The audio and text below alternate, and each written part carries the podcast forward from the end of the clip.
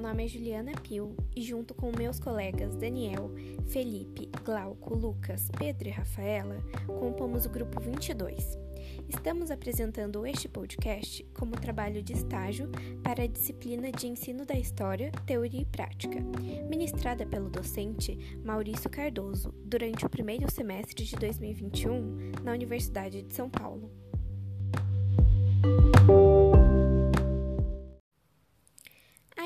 Deste trabalho é investigar os desafios e impasses nas práticas educativas em escolas de ensino básico público durante o período da pandemia de Covid-19 e entender como professores e alunos se adaptaram à nova modalidade de ensino básico por via digital, provocadas pelo isolamento social.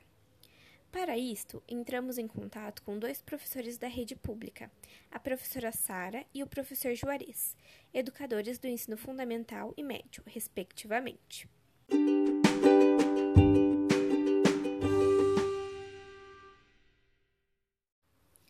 Começamos a organização do nosso podcast com a criação de um roteiro, que guiaria as nossas entrevistas e depois as realizamos com os dois professores.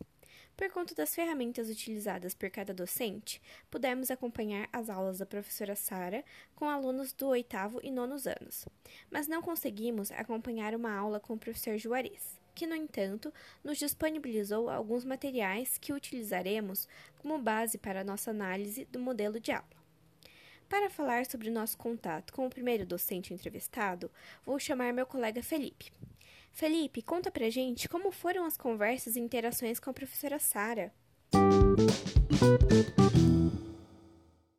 Pois é, Juliana. A, a nossa primeira reunião, ela foi com a professora Sara, que leciona aí para crianças do ensino fundamental 1 e 2, lá na MF General Alcides Gonçalves Etigonho.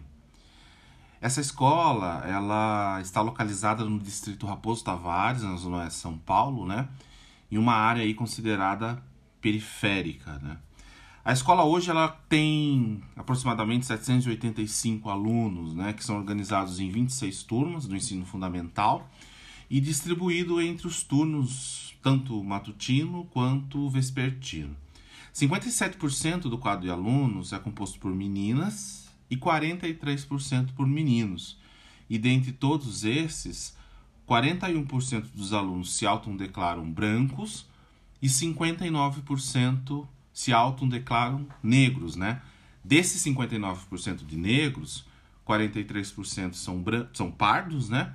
E 16% são pretos.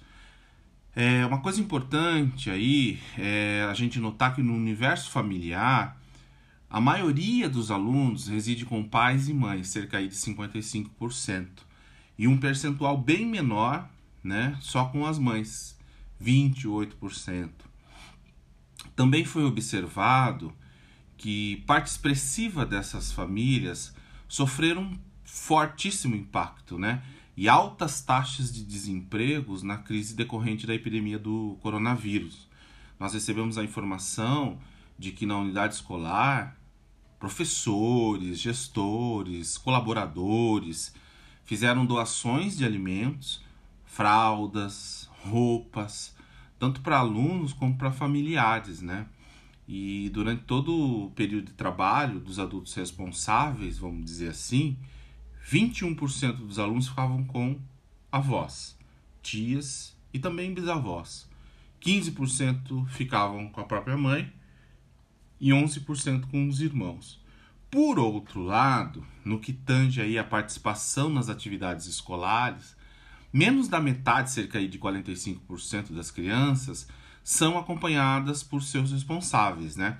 Essa porcentagem, óbvio que é, é, ela é variável conforme idade e conforme a série, tendendo a diminuir ao passo que os alunos atingem aí os últimos anos de formação do FUND 2 que são os oitavos e nono ano. Bom, as aulas elas foram reconfiguradas como encontros virtuais, com a dinâmica e o tempo determinado por cada professor e também por cada disciplina, sabe? O plano ele foi proposto no formato de aulas, substituindo o método plantão de dúvidas, né, que havia sido adotado no ano de 2020 e que não obteve a participação dos alunos. Né? As aulas de história tanto para o oitavo quanto para o nono ano, eles contavam aí com 45 minutos para cada série, né? E, de certa maneira, são realizadas todas as segundas-feiras, conforme pudermos, inclusive presenciar é, virtualmente. É, a mais importante ferramenta de atendimento aos alunos e familiares é o WhatsApp. Essa plataforma de uso cotidiano e de fácil acesso também não gasta né, muitos dados. assim. Então a escola criou grupos por séries e tentou inserir os alunos e familiares na plataforma. A ação, de certa maneira, obteve algum sucesso, né, já que pelo menos 90% da comunidade escolar aderiu ao uso da plataforma. No ano de 2020, o grupo não servia apenas para dar informe, mas também para envio das próprias atividades. E hoje, atualmente, essa plataforma, ela, sua função, vamos dizer assim, se restringe aí a informe sobre as aulas, né? distribuição de materiais e também de cestas básicas. É, as atividades elas são postadas hoje, devolvidas e corrigidas através daí da plataforma Google Classroom.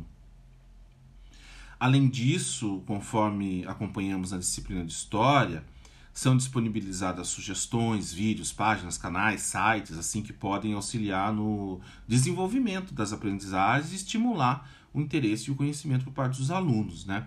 Nessa plataforma, vamos dizer assim, o, os alunos podem interagir mais diretamente com seus professores, seja através das próprias postagens ou por e-mail mesmo, né? As atividades elas podem ser realizadas pelo chat, pelo Word ou pelo próprio caderno. As devolutivas aí são feitas por anexo e também por fotos. No ano de 2021, o acesso à plataforma aumentou três vezes mais em comparação ao ano de 2020. E atualmente, em uma sala com 35 alunos, há uma média de 12 a 15 que retornam com as atividades requeridas. Para vocês terem uma ideia, no ano anterior, a média era de apenas 3. O atendimento presencial no ensino municipal, ele retornou de maneira limitada no ano letivo de 2021. A escola ela teve que lidar com vários funcionários contaminados, o que a fez fechar por duas semanas e que a sua equipe aderisse ao movimento grevista que estava em curso. As atividades elas voltaram com alguma normalidade presencial entre maio, abril e maio aí deste ano, né? A gestão escolar decidiu distribuir todos os livros didáticos aos alunos, mas essa decisão acabou esbarrando em algumas dificuldades, como por exemplo a falta de livros para algumas disciplinas, entre elas a própria disciplina da história, né? Após alguns desentendimentos, foi decidido aí que o material preparado para os alunos podia ser híbrido, mesclando tanto livro didático e atividades também preparadas pelos professores. Entre os projetos propostos pela professora Sara está o Vitamina da História, que visa a escrita semanal de pequenos textos na plataforma do WhatsApp na conta escolar, né, com uma temática história previamente selecionada e independente do conteúdo curricular. E também o História para Todos, que conta aí com uma lista de sites de museus com visitas guiadas online, canais no YouTube e páginas no Instagram e no Facebook a serem transmitidas aos alunos. Bom, com base em tudo isso, nós tentamos entender como é que as aulas à distância têm sido para os alunos durante toda a pandemia. Em 2020, quase nenhum aluno participava das atividades porque a sua presença não era ali contabilizada e eles também se sentiam, entre aspas, perdidos e, entre aspas, também desmotivados. Já nesse ano aí, há bastante cobrança, com mensagens aí mais diretas da escola e para os alunos esse contato constante e organizado é considerado como um estímulo à participação. Ah, em relação à concentração nas aulas, a opinião ficou dividida assim. Alguns preferem um ambiente virtual, já que pode estar mais à vontade, não há bagunça. Outros valorizam mais o modelo presencial, visto o contato direto com o professor e aí as distrações que o aprendizado em casa acarreta. Acho que vale a pena destacar também é, que vários alunos demonstraram preocupação assim com a possibilidade de um ensino híbrido e também com a manutenção do ensino remoto mesmo depois da pandemia. Para eles, essa solução emergencial não pode substituir as aulas presenciais. Bom, mas essa não foi a nossa única experiência que tivemos, né?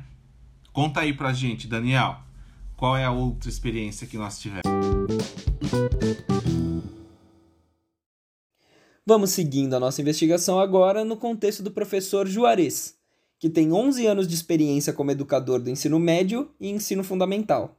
Atualmente, ele leciona na Escola Estadual MMDC, colégio de ensino integral com 17 salas de aula que abrange todos os ciclos do ensino básico. A escola se localiza no bairro da Moca, zona leste de São Paulo, uma localidade de classe média baixa, longe tanto das localidades mais carentes da cidade, como também de suas vizinhanças mais abastadas. Como parâmetro adicional, no Enem 2019, a escola obteve uma média de 516,6, acima da média das escolas brasileiras, que foi de 504,9. Similar ao ocorrido no primeiro caso, o professor desenvolveu as atividades online ao longo do ano de 2020 e continuou comparecendo à escola ao menos três vezes por semana, mantendo assim contrato frequente com a coordenação, a direção e os demais professores. Nos primeiros meses da pandemia, o colégio mobilizou uma tentativa de doação de celulares, como parte da constante busca para estabelecer uma comunicação virtual com os alunos, e realizar também as atividades remotas, que, de modo geral, acabou se mostrando bem sucedida houve uma alta adesão por parte dos alunos e da comunidade escolar, apesar de ainda existirem alguns poucos matriculados que eles realmente não tiveram contato. Nesse primeiro ano, contudo, as atividades foram mais caóticas e pouco estruturadas, é, por conta das incertezas geradas pela pandemia. Mas a partir de 2021, os professores conseguiram estruturar as atividades e ferramentas para desenvolver as práticas pedagógicas com os alunos, aí já de um modo mais estruturado. As soluções e metodologia de ensino e avaliações propostas pelo professor durante o ano de 2020 também serviram como modelo para o colégio e para os demais professores desenvolverem uma implementação do ensino remoto de modo mais consistente. Essa implementação ocorreu por meio de aplicativos de celular, da plataforma Zoom e do chamado Centro de Mídia. Outro efeito da pandemia foi a diminuição do tamanho das turmas, coincidentemente uma demanda antiga dos professores o que contribuiu com a atividade docente e a produtividade já conhecida há tempos pelos profissionais da área. Ficou decidido que cada professor da escola então ia eleger um tema e desenvolveria suas atividades durante o semestre com os alunos, podendo escolher as que mais lhe agradariam. No primeiro semestre de 2021, o professor Juarez desenvolveu atividades sobre história oral. O WhatsApp atua como a principal ferramenta de comunicação dele para com os alunos. Lá acontece o envio e recebimento de atividades pedagógicas, avaliações, recomendações e tudo que envolve atividade docente. Além de também ser possível manter um contato ágil e constante com os alunos e pais. O professor mantém grupos de turmas com apenas ele e os alunos, onde o ambiente é mais descontraído, ele pode fazer mais brincadeiras, e grupos com alunos e seus pais, onde a relação com os familiares e as comunicações institucionais mais oficiais podem se concretizar. Também há grupos para atividades específicas, como as eletivas, onde se busca comunicação direcionada às questões relativas ao desenvolvimento dos projetos. Como forma de gerar mais engajamento, o professor começou a publicar vídeos no TikTok. É, esses se associam à promoção de concursos e jogos com conteúdo educacional, sempre de caráter voluntário, mas com a distribuição de medalhas para quem participa que tem tido ampla adesão dos alunos e atuado como um dos principais métodos para manter as atividades educacionais em funcionamento durante o ensino remoto. Outras ferramentas que também são utilizadas são o WordWall, para produção de jogos e quizzes interativos nas dinâmicas de concursos e atividades de fixação de conteúdo, e o Google Doc e o Google Forms também. Averigamos também a presença de uma sensação de que as aulas online acabam por ser mais cansativas para os alunos do que as presenciais principalmente por conta da obrigatoriedade da utilização do centro de mídias como plataforma de aulas. Mas o que é esse centro de mídias que eu estou falando? É uma ferramenta desenvolvida pelo Estado para servir como plataforma de comunicação para a realização das aulas síncronas, que recebeu muita crítica do, do professor pela sua limitada funcionalidade e pouca possibilidade interativa de mestres e alunos em sua interface, pela falta de opções que a plataforma fornece mesmo. Com a pandemia e a intensificação das conversas via WhatsApp, o professor também relatou alguns atritos com os pais por conta de postagens de caráter político nos grupos. Mas o professor defende essas postagens e enfatiza o amplo espectro ideológico dos professores da escola e a liberdade que esses debates possuem para se desenrolar. Logo, nesse caso, não nos pareceu que as dinâmicas de trabalho docente foram altamente prejudicadas pela transformação das modalidades de ensino. Mesmo com os professores tendo que adaptar suas metodologias e dinâmicas, não houve grandes manifestações de excesso desmedido na carga de trabalho ou das condições da atividade escolar. Em parte também por conta da condição socioeconômica da maioria dos alunos e também pelo constante contato entre professores e a coordenação e direção, que se manteve bem ativo durante todo o período pandêmico. E quais você diria que são as nossas conclusões finais, Ju?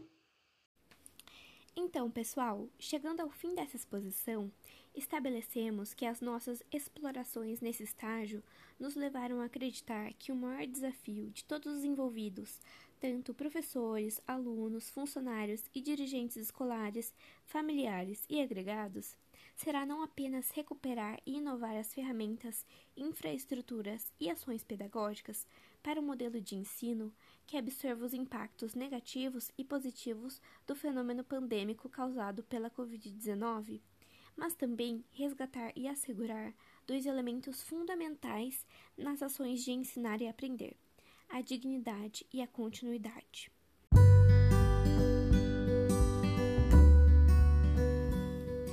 É isso, nosso podcast fica por aqui e agradecemos todos que tiraram um tempinho para nos ouvir. Queremos fazer um agradecimento especial para o professor Maurício que nos auxiliou, acompanhou e inspirou nessa matéria incrível. Obrigada, professor.